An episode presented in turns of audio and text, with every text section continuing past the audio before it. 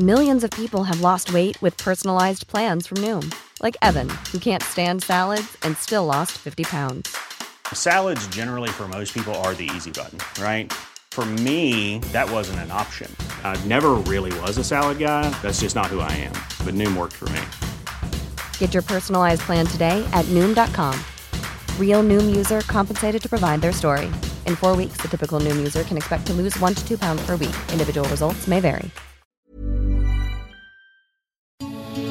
Noticias. ¿Qué tal? ¿Cómo le va? Buenas tardes. Estás a punto de escuchar Yo soy Javier Alatorre. las noticias con Javier Alatorre. La vamos a pasar muy bien. Comenzamos. Porque tienen ese acento si no son puertorriqueños Que porque es que cuando cantan gustan de agarrarse el leño Que porque hacen un video a ver quién tiene más dinero Conduciendo un automóvil que no saben encenderlo Que si es del reggaetonero que salió mostrando plata O es del DJ del perreo que en la calle los asalta Que va a reclamar el dueño de la relojería Y de las casas de empeño, joyería de fantasía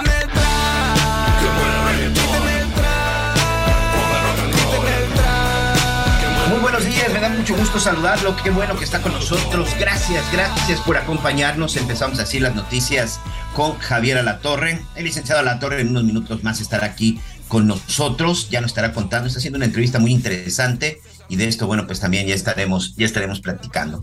Estamos escuchando de fondo, seguramente usted, si es fanático de Molotov, los identificó plenamente.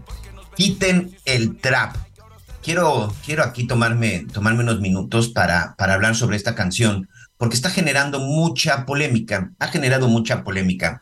Molotov, como saben, pues siempre ha sido un grupo con las letras de sus canciones que han generado también pues mucha polémica. En su momento fueron muy, muy criticados. Esta banda cuando surge a finales de los años 90 para tratar de eh, confrontar un poco lo que era la música pop en aquella en aquellos años. Bueno pues evidentemente pues tuvo tuvo también sus señalamientos pero también la verdad es que tuvo un gran éxito. Y a partir de ahí insisto para los amigos que les gusta Molotov ah, yo me considero por supuesto un fan de Molotov eh, creo que empezó a mostrar una una una música distinta. Y empezó a mostrar pues otra faceta y hasta empezó a hacer como este traslado, dejando atrás la música pop de los 80, de los 90, con este pues rock urbano, por llamarle, por llamarle de alguna forma, ¿no? Géneros urbanos o algo por el estilo.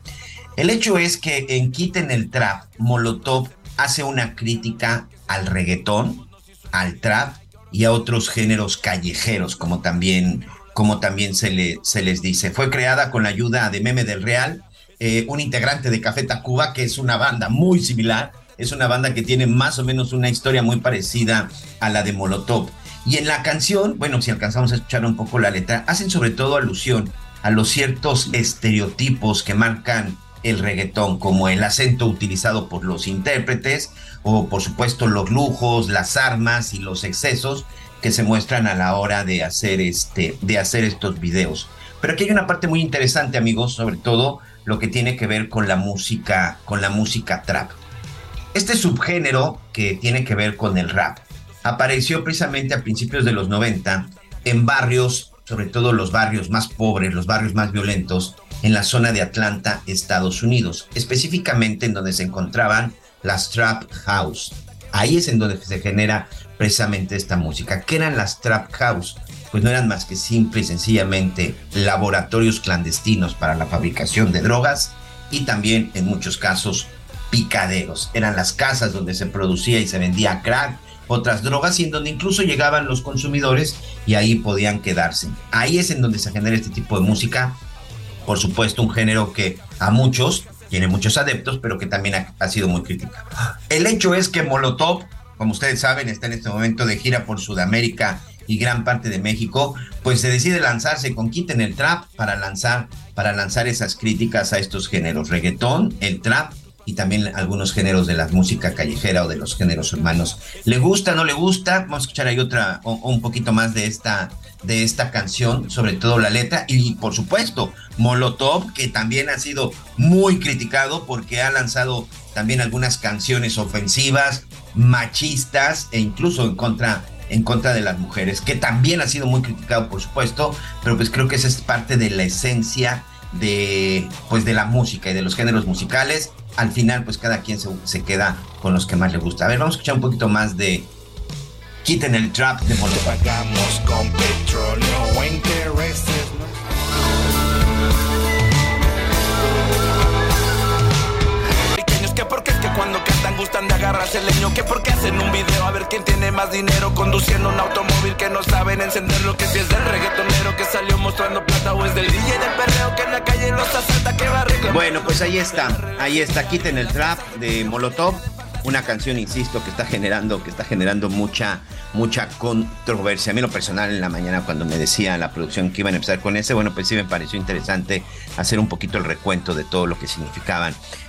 estos géneros. Bueno, pues ya, como ven, tenemos mucha, mucha información. Vamos a estar platicando hoy acerca, pues, de lo que fue el debate finalmente en el Senado de la República, en donde pues ya finalmente se aprobó la reforma que extiende hasta 2028 la presencia de las Fuerzas Armadas en, en, tareas de seguridad pública.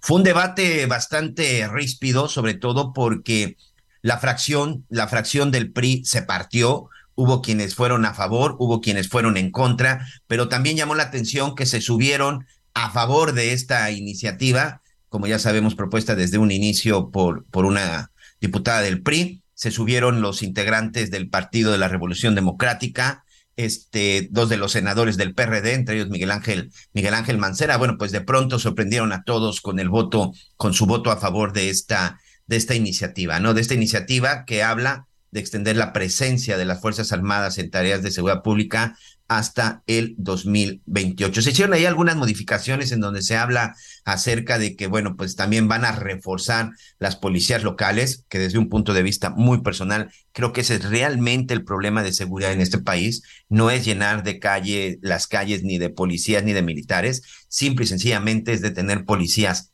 capacitados, bien entrenados, bien armados, con el equipo adecuado, pero sobre todo bien pagados. Y si no, volteemos a ver los otros ejemplos que tenemos en el país de nuestro vecino del norte, en algunos países, por ejemplo, en Sudamérica, lo vemos, por ejemplo, en Chile, que le ha funcionado muy bien, en Uruguay, en Chile con los carabineros, que sin duda es una de las mejores policías a nivel mundial. Es decir, eh, ahí sí existe una buena preparación, ahí sí son respetados los policías y por supuesto que sí tienen futuro.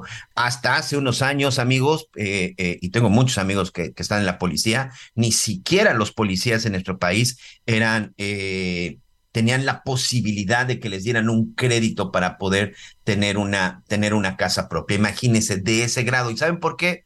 Porque muchas aseguradoras, muchas instituciones bancarias consideraban que el trabajo de policía en este país era un trabajo de alto riesgo o simple y sencillamente porque no cumplían con los requisitos principales y uno de los requisitos principales es que no tenían el ingreso necesario y suficiente para obtener un crédito. Creo que por ahí es muy importante que no se deje de lado la capacitación y la preparación de los policías, porque es ahí por donde me parece, insisto, a título muy personal, por, de por donde deberían empezar. Y también vamos a estar en Michoacán. Ayer se registró un enfrentamiento entre maestros de la Coordinadora Nacional de Trabajadores de la Educación con policías de la Guardia Civil de la comunidad de Calzoncín. Este hecho se, se, presenta cuando los uniformados evitaron que, por segundo día consecutivo, los profesores intentaran bloquear las vías del tren a la altura del tramo Lázaro Cárdenas Morelia. Recordemos que, pues por lo menos en los últimos tres años, en los últimos cuatro años, los maestros pues han hecho esto, bloquear las vías del tren afectando pues de una manera muy importante a muchos sectores, eh, sobre todo porque pues los trenes que llevan muchas de la carga de mercancías, muchos de los insumos, incluso por ejemplo es en donde llega la mayoría de las refacciones o de las autopartes para las eh, para las armadoras de autos, pues de pronto se ven parados por semanas y créamelo, esto representa pérdidas millonarias todos los días. Pues en esta ocasión ya lo intentaron dos veces y la policía no se los ha permitido. También vamos a platicar con la presidenta, con la responsable de la Red Nacional de Refugios.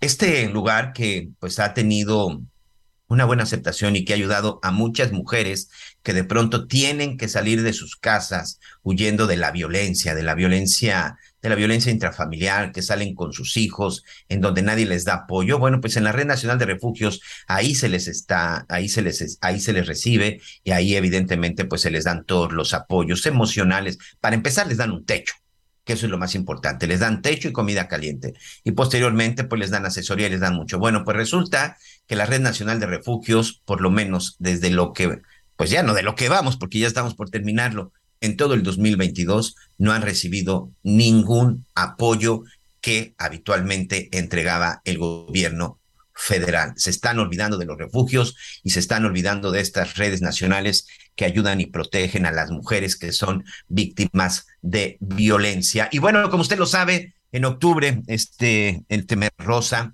sobre todo estas campañas, estas campañas para eh, combatir y detectar a tiempo el cáncer de mama. El 72% de las mujeres con cáncer de mama son diagnosticadas cuando ya están en la etapa 3 y 4 de la enfermedad.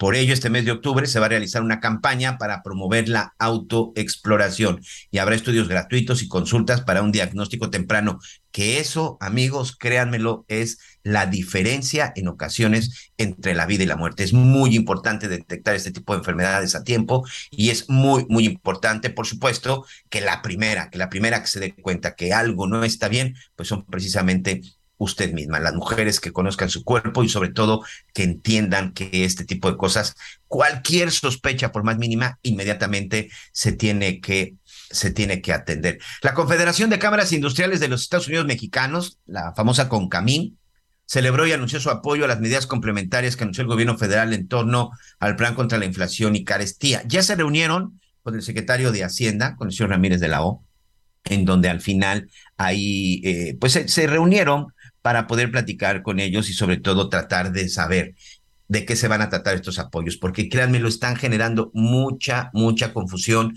de los apoyos que se estaban hablando el lunes ahí en Palacio Nacional y sobre todo de qué se va a pagar, qué no se va a pagar, qué si los aranceles, qué si los impuestos. Esto está generando mucha confusión y sobre todo, pues hay muchos empresarios o pequeños comerciantes que dicen, ¿es para todos o solo para los que estuvieron en esa, en esa reunión? Solo para los que fueron invitados a la reunión con el presidente el pasado lunes en pasado, en, eh, perdón, en Palacio Nacional. ¿Y a usted le gusta James Bond?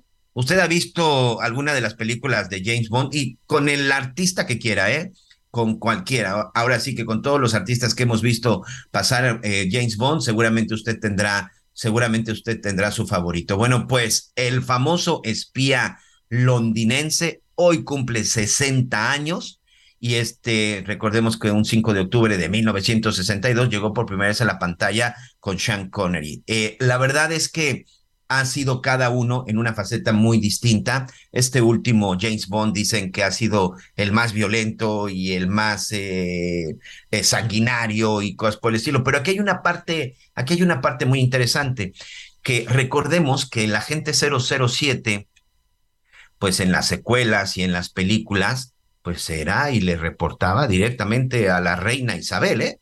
Recordemos que James Bond era un servidor de la reina y que era uno de los espías favoritos de la reina. ¿Qué va a suceder ahora? Pues ahora seguramente tendrá que, tendrá que, que entregar su trabajo y tendrá que presentar ahí sus cartas credenciales pues, con el rey, el rey Carlos. ¿No es así, Javier? ¿Cómo estás? Sí, ahí te estoy escuchando, pero pues imagínate ahora estar a servicio de Carlos III, pues está medio, medio, medio, ¿no? Ya, ya no, no es lo mismo. No es lo mismo, pero bueno. Ya veremos qué es lo que sucede a Carlos III, al nuevo rey. Todavía no lo coronan, pero, em, pero pues eh, dicen que, que, puede ser que William le gane eh, terreno. Bueno, eh, lo saludo con mucho a propósito de James Bond. hoy dije así, puse, ah, es el cumpleaños de James Bond. Entonces saqué así este mi trajecito gris ¿Y qué crees, Miguelón? Hoy me voy a estrenar la loción que, de hecho, me estrené. La loción que usa James Bond, el agente 007. Está rica, no marea. Dije, ay, a ver si no marea esto. Entonces, este, yo ya con todo mi atuendo. Zapatito bien boleado, trajecito gris Oxford, la loción 007, para lo que se ofrezca durante el día. Oye, ¿cuál, ¿y cuál ha sido tu favorito de los James Bond que, que, hemos visto? ¿Cuál ha sido, cuál ha sido tu favorito? Pues Sean Connery, desde luego, ¿no? Sean Connery creo que hizo toda una, hizo toda una época, entonces, eh, pues ya los vamos a revisar al ratito todos. Por cierto, en la noche a las diez y media, eh, desde ayer estaba preparando también un especial a propósito del 007. Hay muchas cosas en Londres, ¿eh? No creas que que nada más nosotros. Nombre, allá Sotheby's va a este a subastar el primer cochecito, creo que es un Aston Martin, si no me equivoco, el, el, primero que sacó James Bond. Este lo tienen ahí en, en exhibido, lo van a lo van a subastar.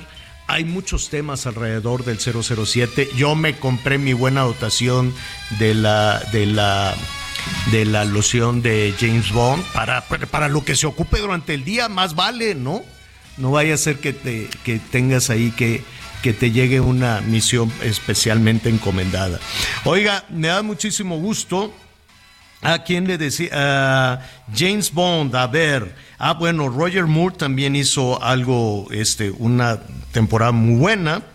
Sean Connery, la verdad es que es mi, es mi, mi preferido en, en, eh, en, la pantalla. Este, y bueno, y al final Daniel Craig pues también lo hizo muy bien. Este, que este ha sido muy criticado, ¿no? Porque ha sido como el más violento. A mí lo personal me gustó mucho también Sean Connery y Pierre Brosnan. Yo me quedo con esos dos. Este Daniel Craig eh, lo han criticado porque este sí es de tiro a la cabeza y te remato y los otros eran todavía como más este, más elegante no tenía que andar a las patadas no no tenía que andar enlodado a las patadas han sido personajes distintos. y, a las malas palabras. Ahora ya el, el último 007 parece, político mexicano. Dice malas palabras anda mal vestido no andaba mal mal vestido eh, malas palabras, este, con barriga. No, parece político mexicano verdaderamente. Entonces, mejor hay que hacerle como el James Bond para lo que se ofrezca. Al ratito en, en Instagram voy a subir una foto así muy temprano. Dije, ay, está, está picudo el atuendo. Entonces, este, ahí, ahí lo, ahí luego se los, se los, este, mando. La Oye, aquí, aquí se llama Floris. Me están preguntando cuál es. Se llama Floris. Oye, aquí uno de nuestros amigos, este Elías, muchas gracias. Elías me manda un mensaje y me dice: el primer auto que salió en la película de 1962 fue un coupé de dos plazas con motor ah, delantero, un Sunbeam Alpine. Bueno, ese creo que es el que van a subastar. No me quiero equivocar pero creo que era, creo que era ese. No, no, no me quiero equivocar. Oiga, bueno, pues entonces, este, eh, ¿qué, ah, ¿qué, le iba a decir? Me dicen, ¿dónde andabas? Saludos a Lisette Parra, me dice, ¿por qué llegaron tan noche? Ah, pues déjeme decirle que estaba con Claudia Sheinbaum, estábamos ahí platicando, hablamos de, de muchísimos temas. Este, aproveché para una entrevista al ratito en la noche, eh, se, la vamos a, se la vamos a presentar y estuve este, pues hablando de los temas de seguridad, de, los, de, todas las cosas que le competen a, a, la Ciudad de México. Ya ves que ella pues ha, eh, aplaudido muchísimo esta iniciativa para que el ejército se quede en las calles por lo menos hasta el 28, pero yo decía, pero no es el caso de la Ciudad de México. La Ciudad de México tiene todo un, tema que, hay que decirlo, Miguel ha sido exitoso con Omar García Harfush, con sus cosas, desde luego, ¿no? Pero pues ella habla de un 50% en la reducción de, de, delitos, entonces eh, pues ahí hay un buen trabajo de Omar García Harfush, le mandamos un saludo y también lo vamos a, lo vamos a buscar para entrevistarlo. Este, y sí, pues hablamos de muchísimas cosas. Le dije, oye, ¿qué se siente que donde llegas ahí al auditorio y eso, presidenta? Y, pues ya, al ratito le, le diré que es lo que me dijo Claudia Sheinbaum. Entonces por ahí se nos fue, se me fue un poquito el, el ¿cómo se llama? El tiempo, pero pues ya estamos aquí, ya estamos aquí. Vamos a tener muchísimos temas para compartir con usted. Ya Miguel Aquino nos, eh, nos daba un avance de lo que, de lo que le vamos eh, a presentar. Eh, ya se ha hablado hasta el cansancio de todas esta, de todo lo que pasó en el Senado. Oye, qué boquita de los senadores, ¿eh? Se pusieron bravísimos bravísimos, por eso le decía que, que, deberían de ser más eh, cuidadosos con el uso del lenguaje, más pulcros, bien vestidos. No, no, no, no, no, están, este, pues es otra temporada, es otra época, ¿no? De vergüenza los debates, ¿no, Javier? La verdad es que yo sí ayer Este, sí, sí estuve viendo un rato ahí el canal del Congreso para escucharlos. Llegó un momento que de plano dije, bueno, pues no, no me estoy alimentando absolutamente de nada positivo. Y pues rencores, este, ayer, bueno, ya ves a la senadora Lili Telles hasta la, o sea, vaya, ¿qué tenía que ver el debate de los militares, de la seguridad?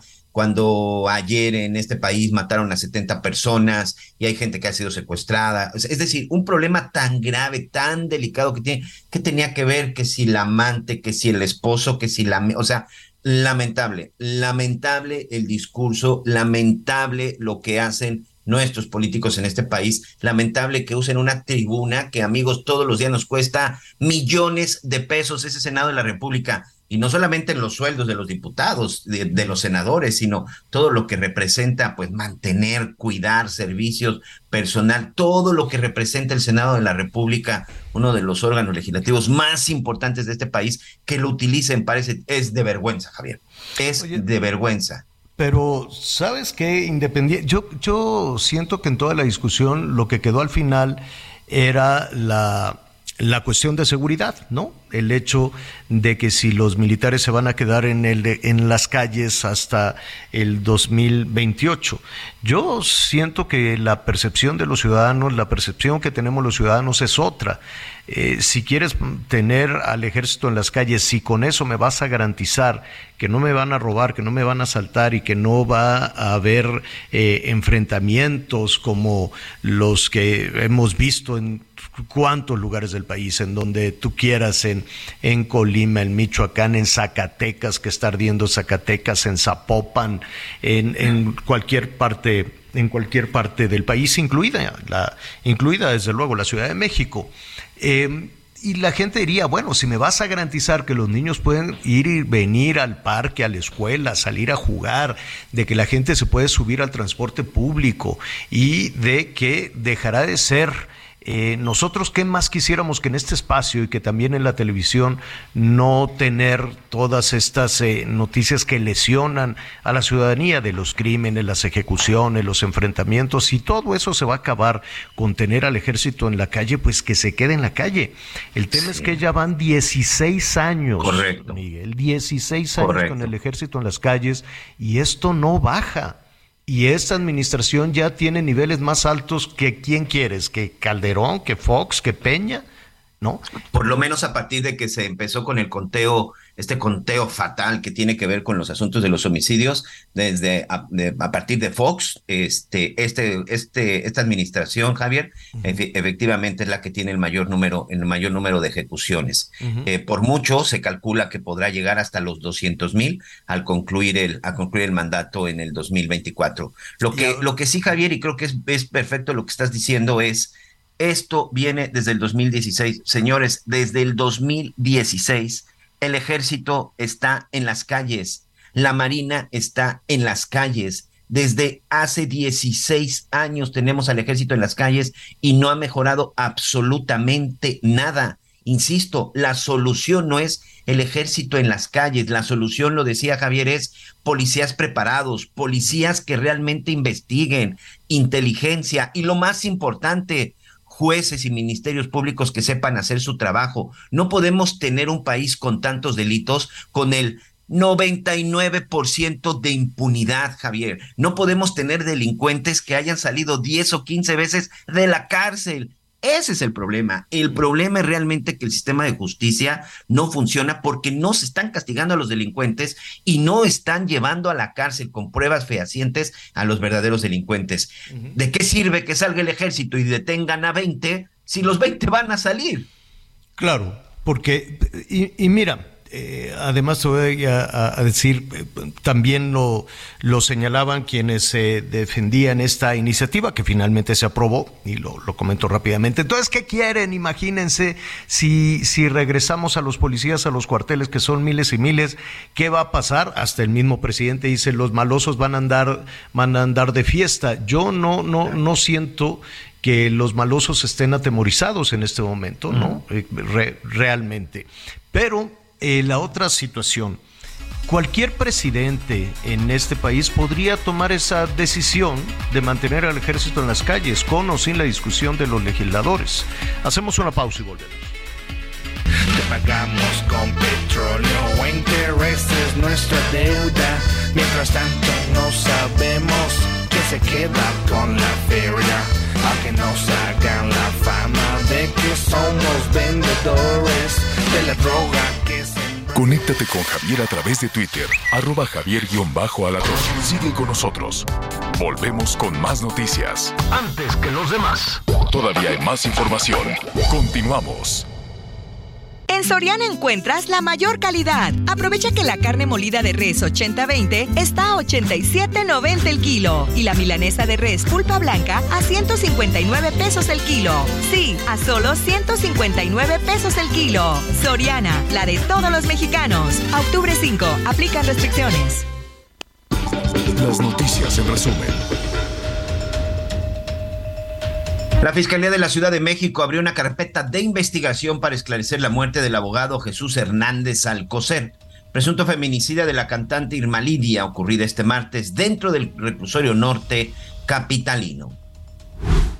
Esmeralda Gallardo, activista que buscaba a su hija desaparecida en el 2021, fue asesinada tras recibir varios disparos mientras esperaba el transporte público en Puebla. El gobierno estatal anunció el inicio de las investigaciones para dar con los responsables.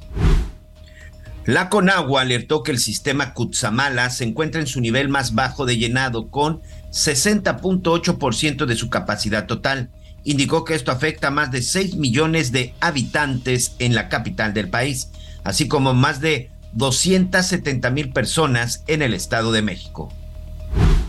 Y hoy el dólar se compra en 19 pesos con 78 centavos y se vende en 20 pesos con 30 centavos. Bueno, hace unos momentos me comentaba Claudia Sheinbaum, la jefa de gobierno de, de, la, de la Ciudad de México, respecto a esta iniciativa aprobada en este dictamen aprobado por los senadores, pues de mantener al ejército en las calles y qué va a pasar sin ningún problema, me queda claro en la cámara, en la cámara de diputados, ¿no? Entonces habrá que tener ahí eh, mantener todas las expectativas que hay en, ese sentido. Hay que irnos despacito con esto porque lo que hacen los legisladores, lo que hacen los políticos, lo que hace el gobierno federal es eh, sembrar esta idea de que, bueno, ya ya vamos a poder salir a las calles con muchísima seguridad. Así es después de esta iniciativa, porque caso contrario, pues estaba una suerte de chantaje, sobre todo de los priistas, ¿no? Que decían, ah, entonces ustedes están del lado de los narcos y de los malos porque no quieren al ejército en las calles. Válgame Dios, esa es la única salida. ¿Y qué vamos a hacer? Vamos a mandar ese ejército de 500 mil policías municipales a dónde? ya no se requiere entonces mayor policía. Claudia me decía que, que, en las calles de la Ciudad de México también está el ejército y la marina. Yo más bien veo al equipo de Omar García Harfush, pero en fin, la percepción nacional es que a partir de ya entonces, pues se acabaron las mortificaciones porque ya está el ejército en las calles. De hecho, está desde hace 16 años cambiará entonces la situación con toda esta discusión, los insultos y todo lo que sucedió ayer con los senadores. El doctor Guillermo Garduño Valero es profesor investigador de la Autónoma Metropolitana, quien le agradezco muchísimo que esté con nosotros. ¿Cómo estás, Guillermo? Muy buenas tardes. Muy buenas tardes a ti al auditorio. Oye, se generó entonces o se ha generado alrededor de una discusión que tiene sus tintes este electorales, políticos y habrá quien diga, "No, pues es que en realidad de lo que se trataba era de reventar cualquier bloque de oposición, en fin, no puede, puede haber grandes discusiones alrededor. Pero sembrar esta idea de que o estás con los buenos o estás con los malos. Y si estás con los buenos ya tenemos ya podemos salir a las calles entonces porque pues ahí está el ejército, Guillermo. El problema es que no es tan sencillo, ¿no? en, la, en la medida misma en que precisamente en las calles y actuando esta Guardia Nacional, pues definitivamente siguen ocurriendo balaceras, siguen ocurriendo toda una serie de hechos de sangre diario a nivel cotidiano. Las cifras que nos hablan ya sencillamente reconocidas ya rebasaron las de los regímenes anteriores. y no se ha acabado el sexenio. Entonces es, es una situación alarmante donde definitivamente tenemos que volver nuevamente a recuperar cuál es el significado de la policía, cuál es el significado de fuerzas armadas que combaten actores no estatales y cuál es el ejército encargado de cubrir la integridad del territorio y el mantenimiento de la paz interior. Entonces son cosas que no se han definido y se están mezclando de una manera extremadamente peligrosa por la siguiente razón. Primera, porque la Guardia Nacional no ha demostrado hasta este momento, y estamos hablando del cuarto año de gobierno, varias cosas importantes. La primera, su carácter civil no es un, sino que es, terminó siendo una organización militar que era precisamente lo contrario de lo que se había ofrecido. Segundo, no ha sido formada en labores de prevención, investigación y particularmente de responsabilidad y sobre todo de no criminalizar a las personas, sino precisamente no hacer, hacer la entrega, en este caso, a la autoridad correspondiente en el menor tiempo posible. También se ha hablado de que estas fuerzas no deben ser corruptas. Y bueno, estamos nosotros contemplando ahora una situación donde no hay confianza ciudadana. Por ejemplo, yo recuerdo el caso concretamente de lo que es este el grupo Carabineros de Chile. El grupo Carabineros de Chile es una tradición de más de 100 años y se encarga precisamente de toda una serie de tareas equivalentes a una verdadera Guardia Nacional. No, el ejército no interviene en ellas.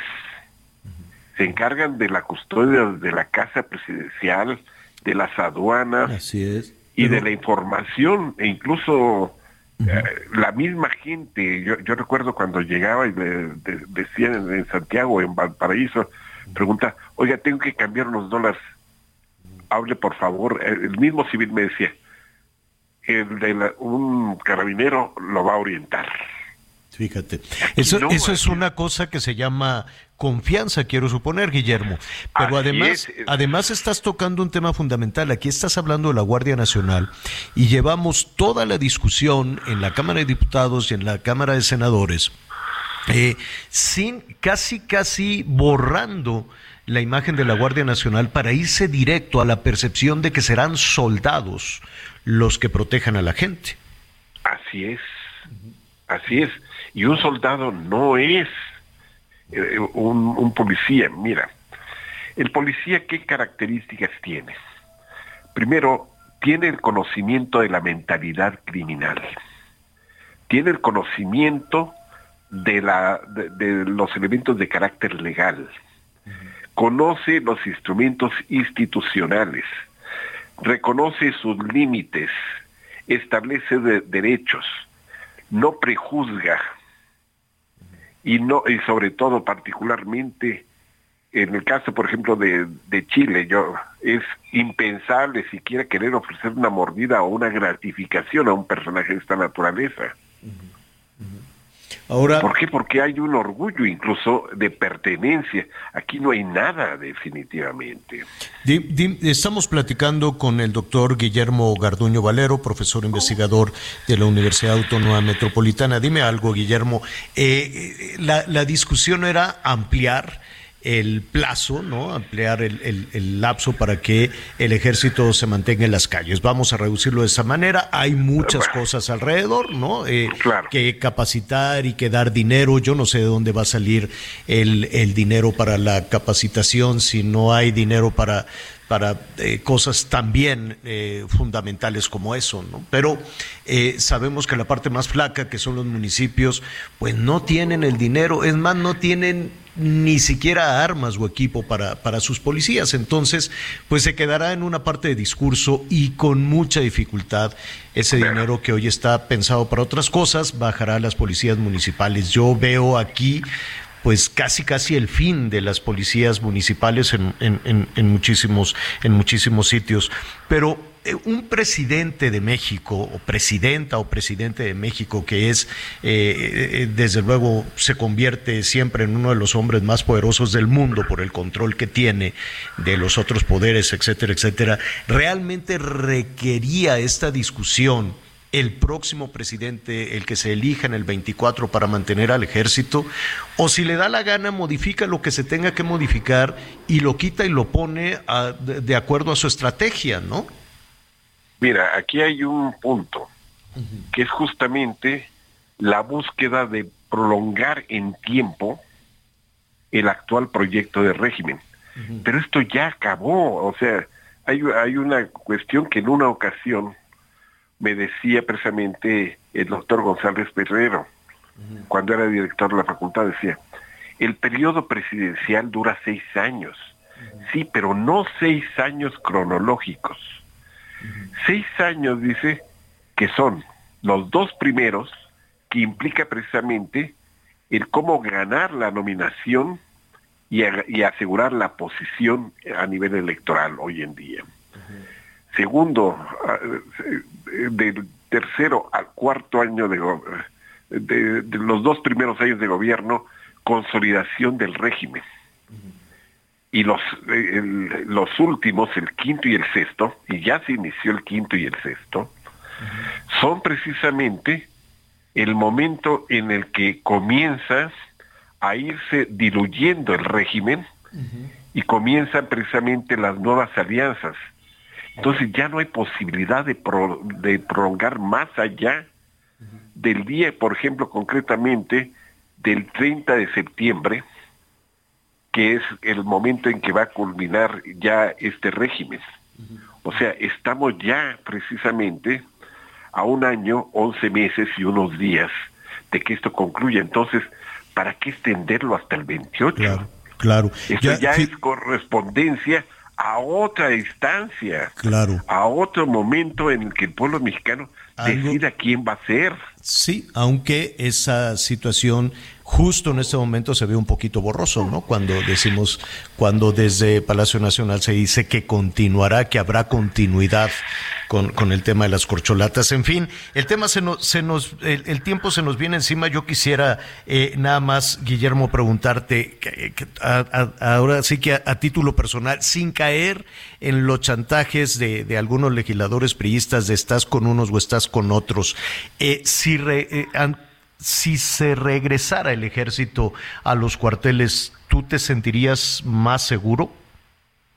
No, yo, yo te voy a decir cómo me sentiría seguro. Con la construcción de un aparato policíaco, el aparato policíaco se construye.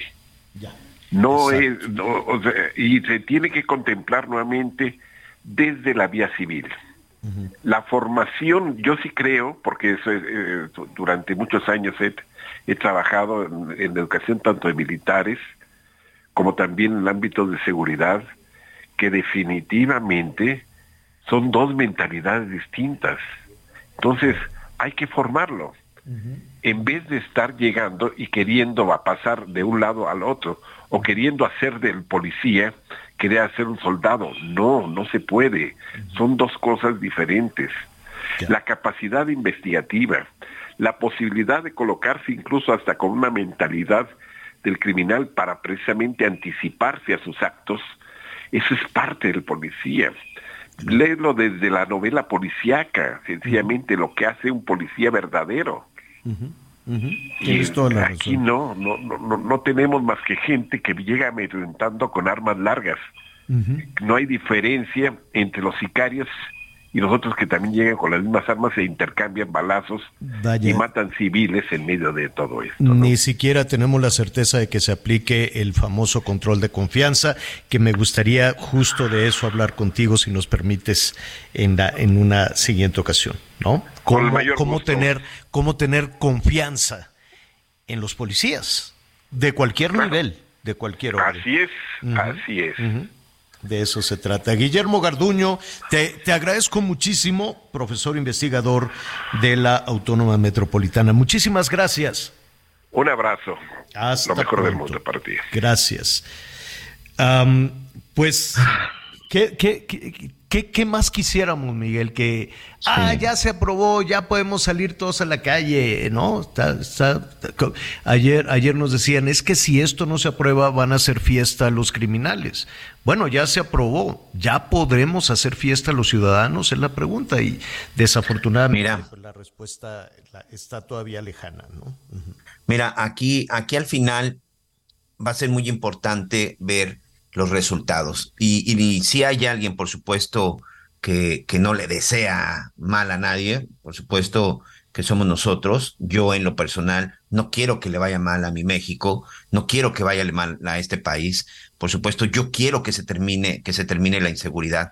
Pero Javier, lamentablemente con lo que estamos viendo y con lo que se ha aprobado, no es, no es la solución lamento decirles que esa no va a ser la solución y ni mañana, ni pasado mañana, ni en un mes, ni en un año, señor, vamos a ver un cambio que tenga que ver con en materia de seguridad. Y si el cambio se va a dar, no va a ser de manera positiva. No soy llave de mal agüero, simple y sencillamente me voy con las estadísticas y lo que ha estado sucediendo. Aquí la gran pregunta es, ¿qué van a decir el próximo año? Ahora, ¿a quién le van a echar la culpa? Ahora, ¿qué es lo que va a suceder o qué es lo que se va a hacer para terminar con la, con la inseguridad? Hoy otro de los grandes problemas es este asunto de la Guardia Nacional, porque habrá muchos ex policías federales que se van a quedar sin trabajo. Ya se ha visto, Javier, se les ha dado seguimiento cuando desapareció la Policía Judicial Federal y que ya no entraron a la Agencia Federal de Investigaciones, en donde terminaron todos esos ex policías que en su momento habían estado relacionados con el narco, terminaron a las órdenes de, y si no, hacemos un repaso, Damaso López fue un elemento de la policía y empezamos así a revisar muchos, muchos líderes en su momento del narcotráfico, muchos de ellos fueron ex policías. A lo que voy es a lo siguiente, hoy no solamente se trata de este asunto de quién se va a encargar de vigilar las calles, no, también se trata de investigar, se trata de revisar el asunto de la militarización en el país. No es un asunto que nos vaya a resolver ese tema y a quién le van a echar la culpa el próximo año cuando empecemos a revisar. Hay que acordarnos, ¿eh? Fue a principios de octubre. Es más, vamos a revisarlo en marzo,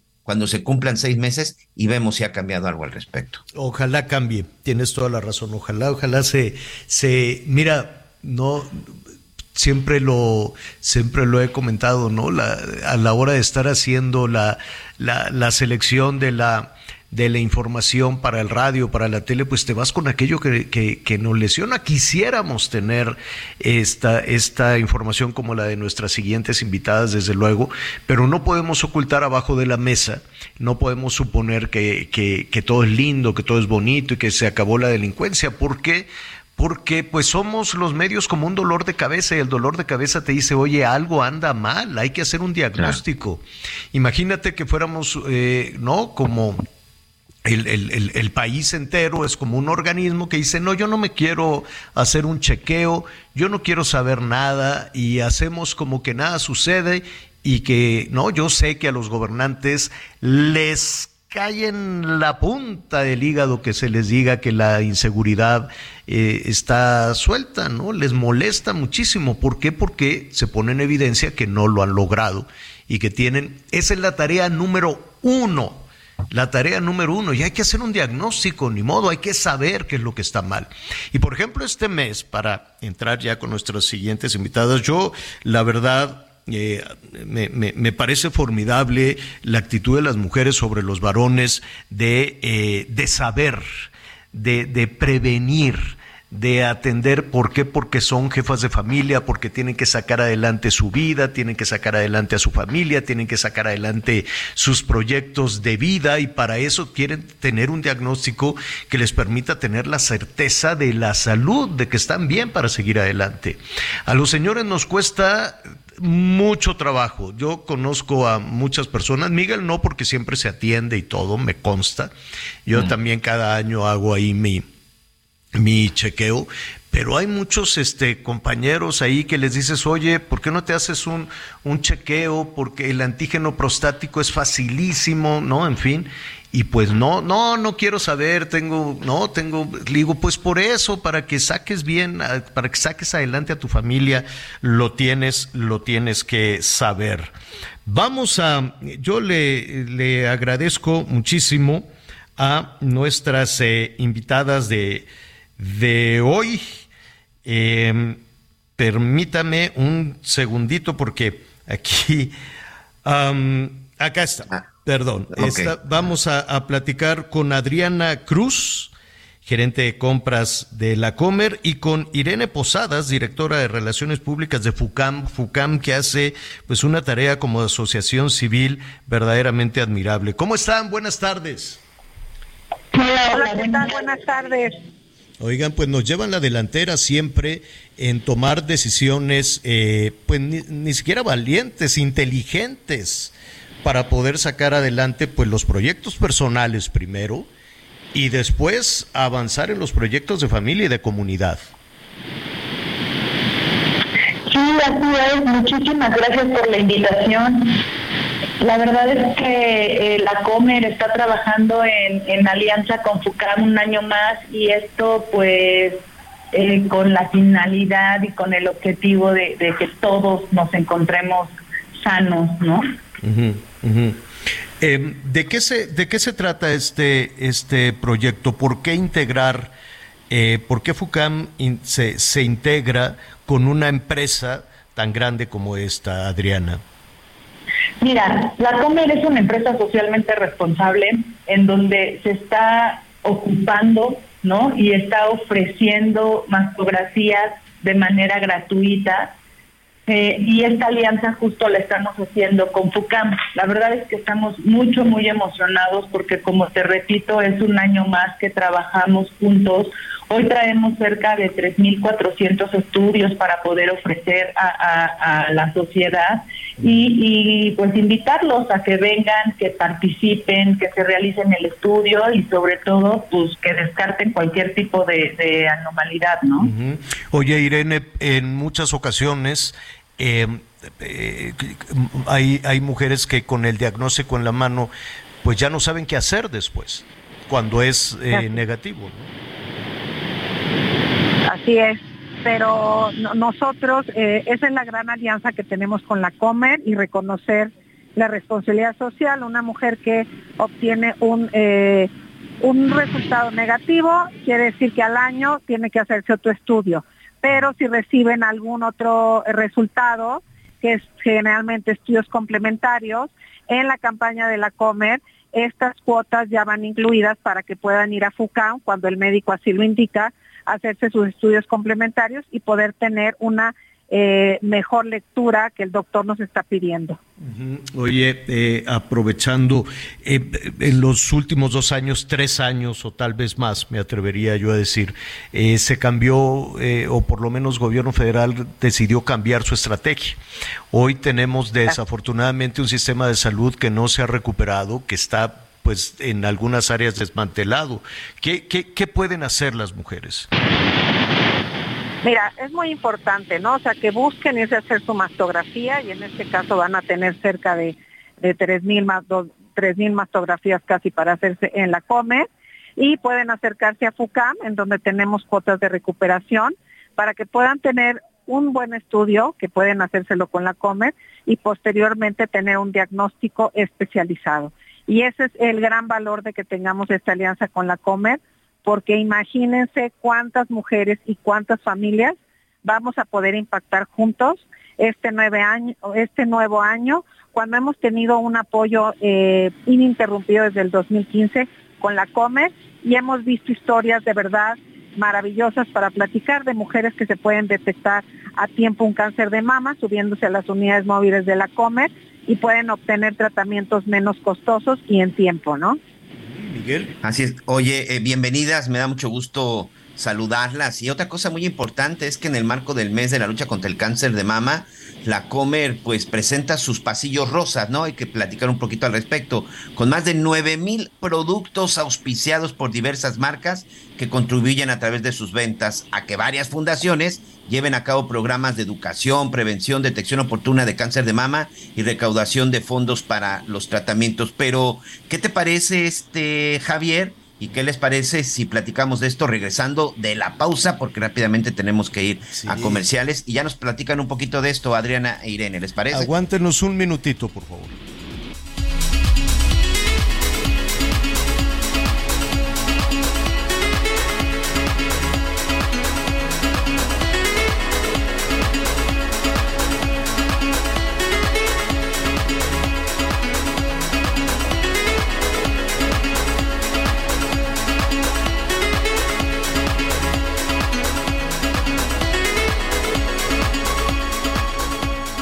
Conéctate con Miguel Aquino a través de Twitter, arroba Miguel Aquino.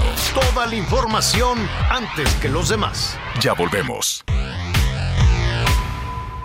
Todavía hay más información.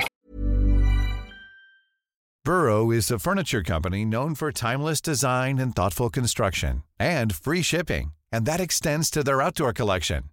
Their outdoor furniture is built to withstand the elements, featuring rust-proof stainless steel hardware, weather-ready teak, and quick-dry foam cushions. For Memorial Day, get 15% off your Burrow purchase at burrow.com slash ACAST and up to 25% off outdoor. That's up to 25% off outdoor furniture at burrow.com slash ACAST. Continuamos. Adelante, Miguel. Así es, bueno, continuamos con más. Muchas gracias. Estamos platicando, estamos platicando en este momento con Adriana Cruz, gerente de compras de la Comer, e Irene Posadas, directora de Relaciones Públicas de FUCAM. Sin duda, un, un gran programa, pero dime algo en este caso, este, Adriana, ¿qué encontramos en estos pasillos que ya lo comentábamos, estos pasillos rosas y sobre todo, cómo podemos ayudar la gente que acudimos a la Comer? Sí, mira, como bien mencionabas, Miguel, tenemos cerca de 9.000 artículos que a su vez ellos apoyan, eh, estas diversas marcas apoyan a, a, otras fundaciones o incluso a FUCAM. Ellos se suman con nosotros para justo armar toda esta parte de campaña rosa. Hoy nosotros, la Comer, donamos un porcentaje de nuestras ventas de nuestros departamentos de frutas y verduras, gourmet, sin azúcar, de nuestras marcas propias, Golden Hills y Pharmacom, donamos un porcentaje a, a FUCAM, directamente a FUCAM. Y con esto podemos retribuirlo eh, trayendo las unidades móviles y ofreciendo los estudios. Esa es la manera de cómo funciona hoy los pasillos rosas de la comercio. Y por supuesto están identificados, ¿no? Recordemos estos con el, con el moño rosa. Sí, claro. Además tú en el recorrido de la tienda vas a ubicar perfecto que la tienda está vestida literalmente de rosa y todos estos pasillos que hacen alusión a esta a esta causa eh, están 100% identificados. Y, y, hoy de verdad los invito a que se sumen, a que nos ayuden a seguir acercando más mastografías a, a todas las personas. Eh, pueden generar su cita en nuestra página que es www.lacomer.com.mx, en donde podrán encontrar el calendario que estamos cubriendo durante el mes de octubre, noviembre y parte de diciembre. Eh, la realidad es que el sistema es muy, es muy amigable, es, es, introducir tus datos personales, el sistema en este momento te arroja un folio y con él ya puedes acudir a realizarte tu mastografía. Es muy, es, es muy interesante y, y, en este caso, Irene, Irene Posadas, directora de Relaciones Públicas de FUCAM, recordemos que también de repente hay gente que a lo mejor no tiene ni siquiera esa opción de poder entrar a una página. En estos casos, ¿qué podemos hacer? Pues para que nadie se quede sin sus pruebas, para que nadie se quede sin sus mastografías. ¿A dónde acercarse? Eh, pueden acercarse a FUCAM eh, y principalmente pueden acercarse pues para que nadie se quede sin eso, en FUCAM tenemos nuestras instalaciones y, pueden acercarse a hacerse su mastografía si no encuentran el lugar, pero bueno, tenemos muchos lugares por ahora la comer y la gran ventaja es que generalmente están cerca de su casa, ¿no? Sí, creo que eso es más importante, insisto, sobre todo para que llegue, para que llegue a todos. Pues la invitación es a que apoyemos estas campañas. De pronto vemos que hay algo que precisamente se necesita son recursos y además, este, Adriana, Irene, pues aquí lo más importante es que sociedad, empresa, organizaciones no gubernamentales, que es lo más importante, pues nos juntemos para poder llegar a una, a una buena solución. La prevención es la diferencia entre tener un problema grave o no en el asunto del cáncer de mama. Sí, absolutamente. La verdad es que solo así se ha logrado, ¿no? Tanto avance y que cada vez podamos alcanzar a más mujeres haciéndose la mastografía. Muy bien. Adriana de la Cruz, gerente de compras de la Comer, muchas gracias. Muchísimas gracias por el espacio. Los esperamos en los pasillos rosas de la Comer. Irene Posadas, directora de Relaciones Públicas de FUCAM. Muchas gracias y felicidades, como siempre. Gran trabajo el que hacen en FUCAM. No, muchas gracias y gracias a la Comer por permitirnos hacer lo que sabemos hacer, ¿no? Que son mastografías y poder llegar a más gente. Muy bien, bueno, pues ahí está. Muchas gracias. Excelente tarde. Muy bien, eh, pues hay que atender, hay que atender todo este llamado, hay que revisar desde luego todas las oportunidades que se tenga, porque la verdad, mira, podemos tener planes, eh, eh, intentar cualquier eh, cantidad de cosas para, para salir adelante, pero el elemento fundamental es la salud sí o sí es la salud. Y hay otro elemento que, que, también es importante, sobre todo ahora que estamos hablando de mujeres, de esta campaña también para atender el, el cáncer. No se puede salir adelante cuando se tiene miedo. Eso eh, aplica desde luego a, a, mujeres, a hombres, en todos los proyectos, cuando las personas no tienen esta certeza, no tienen esta eh, seguridad, ¿no? esa tranquilidad para poder, para poder pensar. Imagínate tener que tomar decisiones cuando todo tu pensamiento lo ocupa el miedo, lo ocupa el chantaje, lo ocupa la, la violencia. Por eso es muy interesante lo que vamos a platicar en un momento más con Wendy Figueroa. Ella es la directora general de la Red Nacional de Refugios, a quien me da muchísimo gusto saludar esta tarde. ¿Cómo estás, Wendy? Hola, ¿qué tal? Buenas tardes. Un placer, Javier. Gracias por la invitación. Al contrario, Wendy, imagínate eh, iniciar el día con miedo. De, de, de, debe ser una cosa terrible o iniciar una día en el, el, día en lugar de estar pensando en un plan, en una estrategia o en lo que se te dé la gana que sea un pensamiento positivo de decir qué bonita mañana y hoy tengo ganas de tomar un café y tener este no una, una, una mañana tranquila, linda, agradable y que en lugar de eso tengas miedo y, y seas víctima de alguna de las formas de violencia, ¿no? Así es, pues bueno, el miedo es algo que está presente en todas las mujeres, niñas y adolescentes de este país. Efectivamente, no hay ningún lugar seguro para ser mujeres, ni en la casa, ni en la calle, ni en las redes sociales. Y pues bueno, además se suma el miedo que tienen muchas familias de que esa hija, esa nieta, esa hermana salga y no regrese, ¿no? Hay que recordar que en México hay más de siete mujeres, niñas y adolescentes desaparecidas al día eh, es una desaparición forzosa una desaparición que es gracias a un sistema impune y por supuesto a un sistema patriarcal que justifique y naturaliza las violencias, que eso es bien importante decirlo.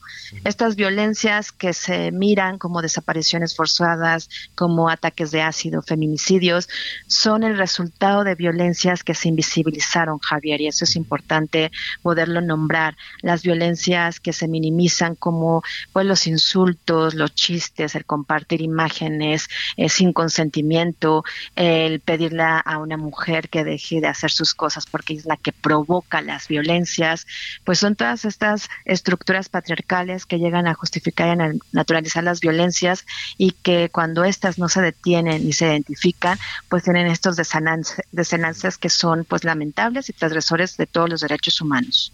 Antes de, ir al tema de los refugios o en dónde puede alguna mujer víctima de violencia encontrar encontrar ayuda. Yo, yo te preguntaría, Wendy, desde tu experiencia, la investigación, el análisis que, han, que has hecho o que han hecho también en la Red Nacional de Refugios, eh, ¿qué nos pasó en México? ¿Qué, qué, ¿Qué sucedió? ¿Qué pasó? Y de una forma tan vertiginosa. Mira, creo que esto es un tema que es histórico, es decir, eh, en México, hablando de México, es un país con una cultura de control, de colonización, de opresión, donde las mujeres, incluso antes de nacer, son miradas como sumisas, como objeto, eh, como una parte muy pasiva y donde su lugar tendría que estar en el espacio privado. Y esto eh, genera desigualdades. Hay que decir que las violencias contra las mujeres, las violencias machistas, su base son las desigualdades y discriminaciones que vivimos las mujeres por el simple hecho de haber nacido mujeres. Si a eso le sumas una cultura que romantiza, ¿no? Hablamos del amor romántico, donde el amor todo lo puede, donde los celos se interpretan como amor, donde además se suma, eh, Javier, que es muy importante, una cultura de pues, corrupción, o sea, México es un país corrupto. En cualquier forma que lo veas, en la fila de las tortillas, en el tráfico, o sea, en todos los niveles y además esto se naturaliza donde realmente no hay una cultura de respeto a la otra persona, es una cultura de lo que yo hago es por mí, para mí no me importa sobre quién tengo que pasar y eso lo vemos en todas las estructuras partidistas, ¿no? Entonces, bueno, es un mensaje que se naturaliza y que eso nos lleva a estar hoy día en un estado de indefensión y en una falla de derechos en las mujeres y en los niños y en las niñas. Sí, tremendo, porque mira, eh, Wendy, en muchas, eh, o, por lo menos eh, recientemente, para no hacer una, una historia que a través del trabajo periodístico también hemos atestiguado, así como tú, exactamente como tú lo, lo has señalado. Y uno supone que hay nuevas instancias y hay grandes discursos y está en la cuestión de paridad de género y que si los gobiernos, en fin, ahora hay una candidata a la presidencia, hay, hay, hay tantas cosas en, en cuestión de género, pero a la hora de la hora, en los hechos. Aquí hemos visto cómo muchísimas mujeres que, que deciden dar el paso para terminar con con una situación de violencia o con un proyecto que no funciona, un proyecto de pareja que no funcionó, se van encontrando con unos muros terribles, a veces desde el entorno familiar.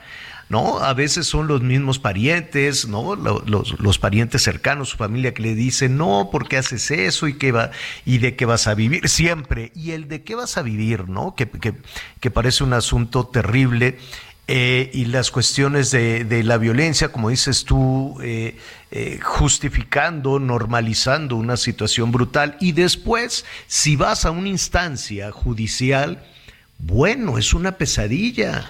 Es una verdadera pesadilla. y, sabes qué es lo peor del caso? Hay organizaciones, y aquí hemos tratado de canalizar que el instituto tal, el instituto de la mujer, no es cierto, Wendy, no, no ayudan. Y de pronto le dicen, no, pues contrátese un abogado. ¿Y de dónde me voy a contratar un abogado? ¿Qué pesadilla? ¿Qué pueden hacer estas mujeres en, en el caso de la red que tú, que, que, que tú diriges? Claro, antes de compartirte eso, me parece importante decir que si bien se ha logrado una paridad en México y si bien hay instituciones Javier, mientras no arranquemos al patriarcado y al machismo de esas instituciones que también están atravesadas en mujeres, no va a haber un cambio. Es lamentable, y aprovecho a decirlo, que se dé un premio a un grupo misógino, que se gaste mucho recurso, justo hablando de candidatas mujeres, cuando estos son insultos a las mujeres víctimas de violencia. ¿A quién, ¿a quién te refieres? Pues a la jefa de gobierno, a Claudia, que me parece inadmisible que haya dado un premio, ¿no? Ahí está en redes sociales, al grupo firme, que se haya gastado ah. millones de pesos para tener ese espectáculo y que se dé eh, un premio diciendo que, pues bueno, es un es una música que promueve la igualdad y la eliminación de las violencias contra las mujeres cuando esto no es así, es un sinsentido, es un insulto a las mujeres víctimas de violencia y un tributo al sistema patriarcal. Y ahí justo ese tributo al sistema patriarcal lo hacen las instituciones, lo hacen las personas que tendrían que estar protegiendo los derechos de la ciudadanía y que fueron puestas ahí por la propia ciudadanía, ¿no? Y justo eso lleva a que muchas mujeres cuando van a solicitar el acceso a la justicia, una orden de protección, se encuentren con un sistema patriarcal que justifica y naturaliza. Lo que nosotros les podemos decir es que en la Red Nacional de Refugio les creemos que no necesitan traer una secuela de violencia física como los piden las autoridades, que estamos las 24 horas del día todo el año, nos pueden contactar a través de redes sociales, línea telefónica, redes sociales muy sencillo, Red Nacional de Refugios nos encuentran y en la línea telefónica estamos a nivel nacional en el, en el 800-822-4460 y en Ciudad de México y zona eh, metropolitana en el 55 56 74 96 95 y lo que van a encontrar ahí es diversas opciones para lo que ellas están viviendo. Puede ser inicio de atención integral psicológica, jurídica, en un centro de atención externa totalmente gratuito, puede ser un refugio si es que ellas se sienten que su vida corre peligro en ese espacio que habitan, oye, puede ser una casa de transición, sí. perdón que te interrumpa, pero es muy importante. Ahorita nos, nos repites el número telefónico, pero hay muchas mujeres que, que hasta para usar el teléfono tienen un verdugo. Sí, totalmente. En ese caso tenemos, pues bueno, es importante que puedan acudir, eh, y ese es su derecho, que puedan acudir a cualquiera de las instancias, digo, tenemos que, reconocer que eh, y exigir que, el gobierno actúe de forma inmediata, que puedan eh, acudir a cualquier institución de, gobierno y pedirles que ahí las contacten con nosotras, ¿no? O sea, si ellas no se sienten seguras. En ese teléfono, perdón que, interrumpa Wendy, pero yo imagino a una mujer hablando en voz alta, pues debe ser muy difícil. Digo, habrá momentos en que se pueda poner en contacto con ustedes, pero puede también ser un mensaje sí, claro, de hecho ah. eh, tenemos, pueden ser mensajes a través de las redes sociales o pueden ser mensajes a través de WhatsApp o puede ser también a través de terceras personas. Eh, puede ser alguna persona con la que ella tenga confianza, justo puede pasarle nuestros datos y nosotras hacemos el contacto en el horario y el momento y por el medio que ella nos comente, incluso si es que nos da la dirección y estamos, bueno, tenemos, no estamos con la posibilidad de estar en todos los municipios, que eso es lamentable porque, pues bueno, no tenemos toda la infraestructura, pero sí establecemos acciones para poder contactarlas y hemos hecho así varios rescates eh, con apoyo de terceras personas. Así eso está increíble. Eh, yo sé que no se puede estar en todos los municipios, pero esta red de apoyo debe de costar una fortuna, Wendy. ¿Tienen dinero?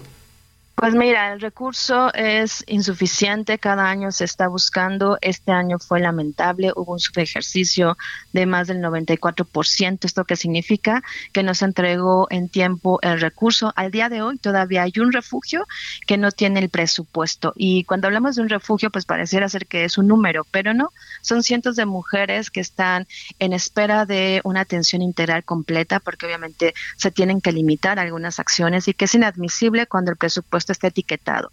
Y bueno, como nunca es suficiente, pues sumamos acciones con donaciones, con iniciativa privada, con financiamiento que buscamos a nivel internacional, precisamente para hacer estos movimientos y estos traslados. Hemos llegado a dar apoyos económicos a las mujeres que lo que requieren, Javier, y que bueno, a veces el, gobierno no entiende, es un apoyo económico para promover su autonomía económica, ¿no? Y que es parte de la dependencia. Y no lo hacen porque condicionan de apoyos y denuncias y nosotras no no condicionamos ningún apoyo. Entendemos que la denuncia es iniciar un proceso de diacrucis ante un sistema que no les cree. Entonces, bueno, hay muchas formas en que podemos acompañarles y, ahí nos pueden contactar con todo gusto. Y me, escuchándote me voy imaginando una serie de, historias. Presionamos a muchas mujeres. Es que denuncia pero primero tienes que sanar emocionalmente y primero tienes que romper una dependencia terrible también. Claro, y además de esto... No, debe de ser tan sencillo. Primero hay que sanar y luego denunciar. Pero además sabes de este proceso que efectivamente bien lo dices, en México la denuncia no te garantiza el acceso a la justicia, Javier. De hecho, muchas ah, veces el denunciar incrementa el riesgo de las mujeres hemos visto historias, que no voy a dar nombres porque dejamos muchos casos fuera, pero que han denunciado y que ahora están siendo víctimas de ataque de ácido o están siendo amenazadas o ya fueron víctimas de feminicidio. En México, el sistema de justicia lo que menos tiene es ser justo. Entonces, es inadmisible que les digamos a las mujeres y las presionemos, las instituciones gubernamentales, denuncia cuando realmente eso no, no garantiza su protección ni el acceso a la justicia. Ese no es la solución. No se ha entendido. Y eso viene históricamente y lo hemos reflejado desde la Red Nacional de Refugios. La denuncia no es la solución. Necesitamos crear condiciones para que las mujeres accedan a su ejercicio de la ciudadanía, un empleo digno, una vivienda digna, pues un trabajo remunerado, Sistema Nacional de Cuidados que además se desmanteló en este gobierno, entre muchas otras cosas. El tema de la denuncia es solamente un punto de todo lo que se requiere para que una mujer viva dignamente y acceda a una justicia integral. Mm, Wendy, tienes toda la razón. Es un diagnóstico durísimo y es un diagnóstico en el que tenemos que sanar todos. No es un asunto de una historia de una mujer en algún lugar, en algún lugar del país. Cuenta con, con todo nuestro, nuestro apoyo, Wendy, eh, y las veces que sea necesario. Sobre todo, lo, aquí, aquí lo importante es saber, tener la información y que muchas mujeres, muchos varones también, si es posible que ellos se puedan acercar con ustedes, este, sepan que se puede vivir libre, que se puede vivir sin miedo. Wendy Figueroa, directora general de la Red Nacional de Refugios, muchísimas gracias. Gracias a ti, un abrazo, hasta luego. Hasta pronto. ¿Qué, qué situación? Y el primer paso, eh, desafortunadamente, es, es, eh, es en solitario, Miguel, ¿no? El primer paso para para, para romper esta situación que es un proceso muy largo y que no hay que presionar y que, y, que se, se, tiene que pedir ayuda, pero al principio es prácticamente en solitario. Vamos a hacer una pausa. Tenemos información de los estados. Esta madrugada, un grupo de guachicoleros que extraían gasolina de un ducto de Pemex ubicado entre las comunidades de San Bartolo y Santa María en el municipio de Acolman, Estado de México, provocó un incendio al romperse la manguera con la que robaban el combustible. Elementos de protección civil, estatal y municipal arribaron al lugar para sofocar las llamas, mientras personal de petróleos mexicanos acudió para controlar la fuga de combustible. De acuerdo con las autoridades, la situación ya se encuentra bajo control, sin embargo, exhortan a la población a evitar acercarse a la zona, mantener sus hogares ventilados y comunicarse a los números de emergencia en caso de presentar algún malestar, informó Ángel Villegas. En Tamaulipas, una fuente de la Fiscalía General de Justicia del Estado confirmó que el grupo de 11 artesanos originales de Puebla ya se había comunicado con sus familiares y amigos y que les había notificado que estaban sanos y salvos con rumbo a la ciudad de Monterrey, Nuevo León. Desde el 1 de octubre se había reportado que no había comunicación con los familiares y estos artesanos, por lo que se emitió una alerta. Sin embargo, pese a esto, las autoridades de Tamaulipas no atendieron ninguna denuncia formal por la presunta desaparición de estos artesanos en la ciudad de Nuevo Ladero. Desde Tamaulipas, Carlos Juárez. La jefa de gobierno de la Ciudad de México, Claudia Sheinbaum, informó este martes que los trabajos de rehabilitación de la Terminal 2 del Aeropuerto Internacional Benito Juárez tendrán un costo de 400 millones de pesos y se realizará en 10 meses. De acuerdo con el Instituto de Seguridad de las Construcciones de la capital, la terminal no corre riesgo, sin embargo, es necesaria su intervención ya que tiene un hundimiento de un metro con 20 centímetros, lo que provocó grietas en las contratraves que sostienen el edificio de dos pisos. La mandataria señaló que después de diversos estudios para saber cuál era la mejor opción para rehabilitar la Terminal 2, se determinó que se debe realizar un relleno permanente en las zonas afectadas, informó Liz Carmona.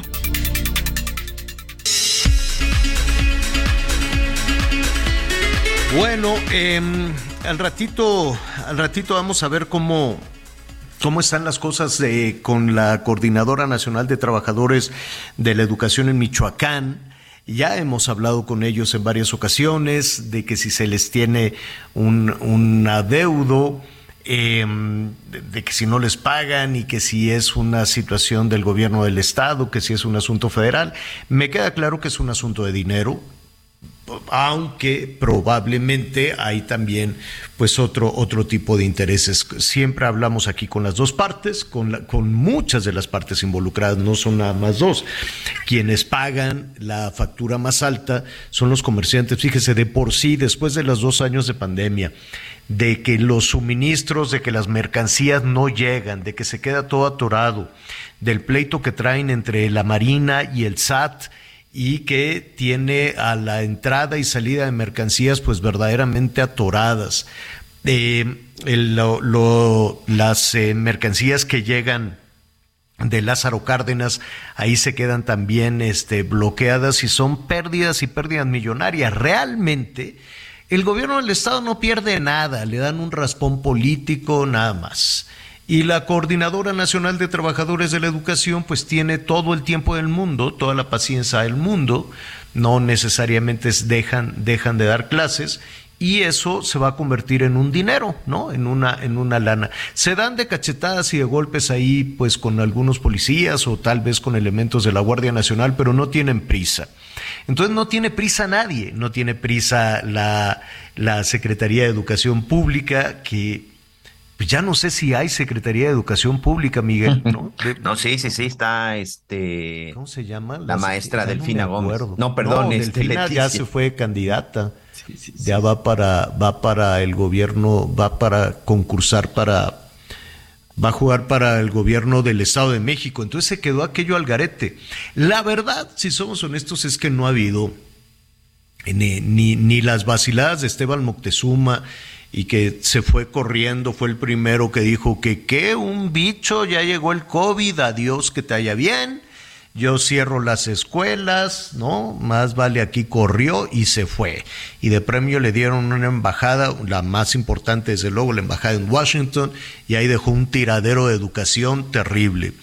Después llega este, la Delfina con todo este tema de Texcoco y todas las denuncias y más bien con todo el tema electoral, con todo el tema político, nada de, del asunto de educación. Ella va preparando ahí la revancha para regresar al Estado de México. Luego viene la pandemia y cierran, adiós que te vaya bien, ¿no? Y si te vi ni me acuerdo, las escuelas, el presupuesto para el mantenimiento de las escuelas, aquí lo decíamos porque nosotros no cerramos, nosotros sí seguimos trabajando durante toda la pandemia. Aquí decíamos, y el dinero para la reparación de las escuelas, ¿dónde habrá quedado? En fin, vamos a retomar el tema después de una pausa. Conéctate con Javier a través de Instagram arroba javier-alador. Sigue con nosotros. Volvemos con más noticias. Antes que los demás. Todavía hay más información. Continuamos. Lo mejor de México está en Soriana. Aprovecha que el aguacate está a 29.80 el kilo. Sí, a solo 29.80 el kilo. Y la cebolla blanca a 35.80 el kilo. Sí, a solo 35.80 el kilo. Martes y miércoles del campo de Soriana. Solo 4 y 5 de octubre. Aplican restricciones. Las noticias en resumen. El fiscal general de justicia de Nuevo León, Gustavo Adolfo Guerrero, presentó su renuncia al frente del organismo la mañana de este miércoles, misma que ya fue enviada al Congreso local. Guerrero detalló que su renuncia es parte de su proceso de jubilación al haber cumplido 40 años de trabajo. Fue muy criticado por el caso de la desaparición de Yolanda y también de otra joven. El gobierno de Naucalpan en Estado de México informó que fueron detenidos los policías que cometieron un probable acto de abuso de autoridad contra dos personas que circulaban en un automóvil el pasado 26 de septiembre. Detalló que los elementos ya fueron retirados de sus funciones. Este martes el multimillonario Elon Musk propuso nuevamente seguir adelante con su oferta original de 44 mil millones de dólares para adquirir la plataforma de Twitter, lo que marca el final de una larga batalla legal que estaba a punto de ir a juicio entre el dueño de Tesla y la red social. Y el presidente Andrés Manuel López Obrador confirmó este martes la información revelada por el grupo hacktivista Guacamaya sobre los planes de la Defensa Nacional de dirigir su propia aerolínea que podría tomar el nombre, no descartó, de Mexicana de Aviación. Ay, a ver si no van a bloquear otra vez ahí los de los de Mexicana que dicen es mía, ¿por qué se le dice al ejército? En fin, todo este tema de, del ejército en calidad de empresario, pues también se descubrió con, el, con la información que surgió de eh, que, no sé, que se hackeó, pues, por así decirlo, ¿no? Todos todo, son millones y, y millones de, de, documentos y poco a poco se, se van descubriendo más cosas, entre, entre otras que el ejército pues iba a hacer una línea aérea, les iban a dar el avión para, no sé, no sé cómo, cómo se iban a configurar en empresa, pero no nada más este empresarios en, en la industria aérea, Miguel, creo que también iban a, van a construir, no iban, van a construir este hoteles, se van a meter al, a la empresa turística, si no me equivoco, ¿no? De acuerdo a, a esa documentación. Sí, sí, sí, esta parte del avión, bueno, de, de, la, de la aerolínea, en donde por cierto, seguro su estrella será el avión presidencial, tiene que ver con todo el sector turístico, Javier. Exactamente, la construcción de hoteles y hasta parques, ¿eh? Se habla también alguno de unos puntos recreativos en donde se estaría utilizando y sobre todo resaltando lo que es labor, labor de la Sedena. En, Bueno, para todo, para todo ahora finalmente. Ahora está en el turismo. Anda, está en el turismo. Eh, el área empresarial no es tan sencillo, ¿eh?